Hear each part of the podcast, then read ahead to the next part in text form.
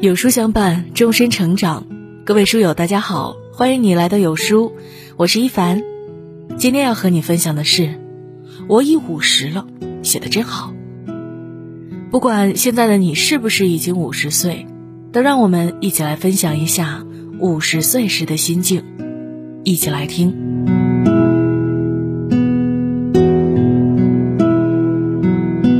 孔子说：“五十而知天命。”五十岁了，人生的酸甜苦辣都已经品尝过了，风风雨雨也都经历过了，看问题越来越通透，内心越来越平和。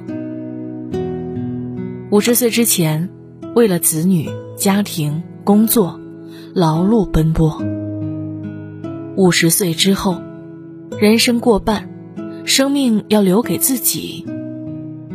重新开始，重新启程，用另一种姿态去面对自己的后半生。不执着，随性而为。莫言曾说：“世界上的事情最忌讳的就是个十全十美。天上的月亮一旦圆满了，马上就要亏厌；树上的果子一旦熟透了。”马上就要坠落。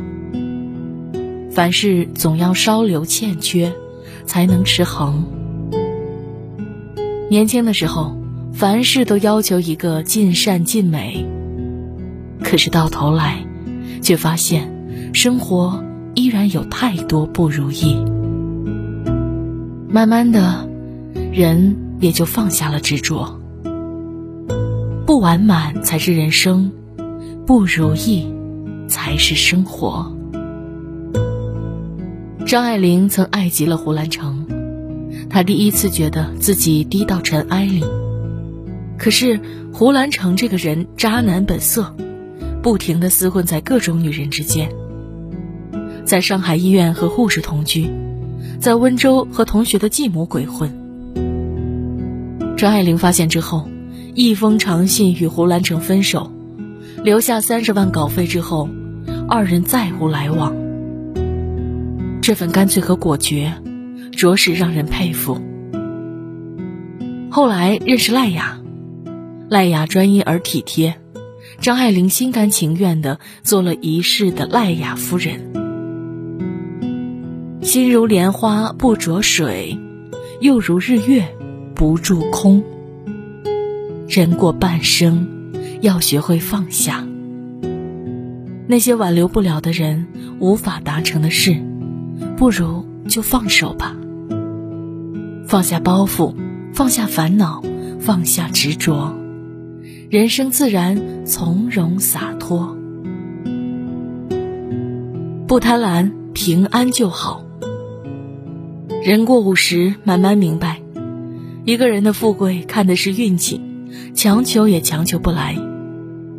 平安健康就已经是莫大的福气。明代徐阶和孙承恩都是尚书，两人对向而居。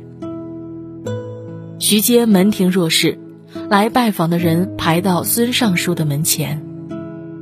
孙尚书每天回家就关门睡觉，门口一个求见的人也没有。仆人为此不忿，他说：“你想去就去呗，别扰了我的清静。”徐阶退休之后，家产丰盈，松江老家更是田产无数，为此被海瑞清查。查完之后，朝野哗然，徐阶为此得了一个“权奸”的外号，名声扫地。家人还为此入狱，闹得满城皆知，鸡飞狗跳。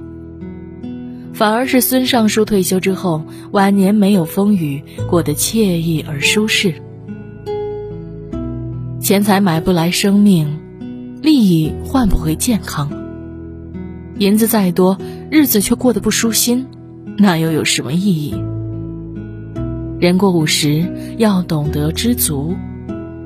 身体健康，无病无灾，一辈子平平安安，就是一个人最大的福气。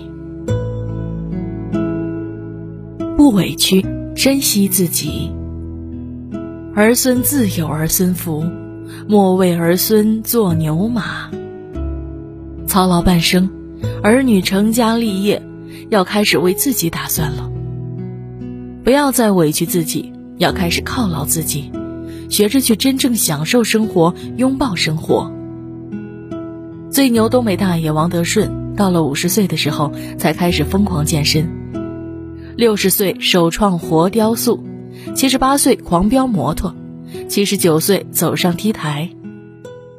别人问他年轻的秘诀，他说：“折腾这么多，就图玩个高兴，心态好，人才能健康。”他说自己的人生才刚刚开始，有梦就去追，活着就得带劲儿。八十岁的王德顺活成了自己喜欢的样子，也是最美的样子。人生不能重来，要为自己活一遭，千万不能留遗憾。五十岁，人生过半，不是落幕的序曲，而是开幕的序章。放下执着，懂得知足，享受生活。从现在开始，过好自己的小日子，一定可以遇见新的美好。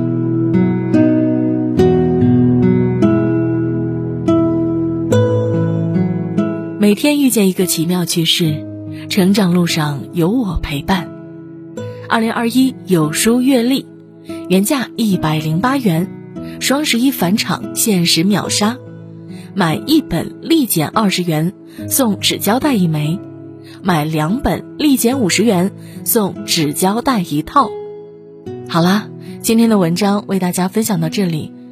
如果你喜欢这篇文章，要记得点亮右下角的再看，和我们留言互动哦。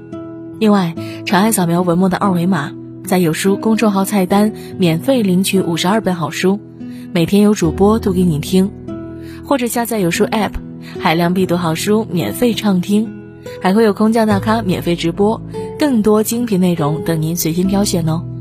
明天同一时间，我们不见不散哦。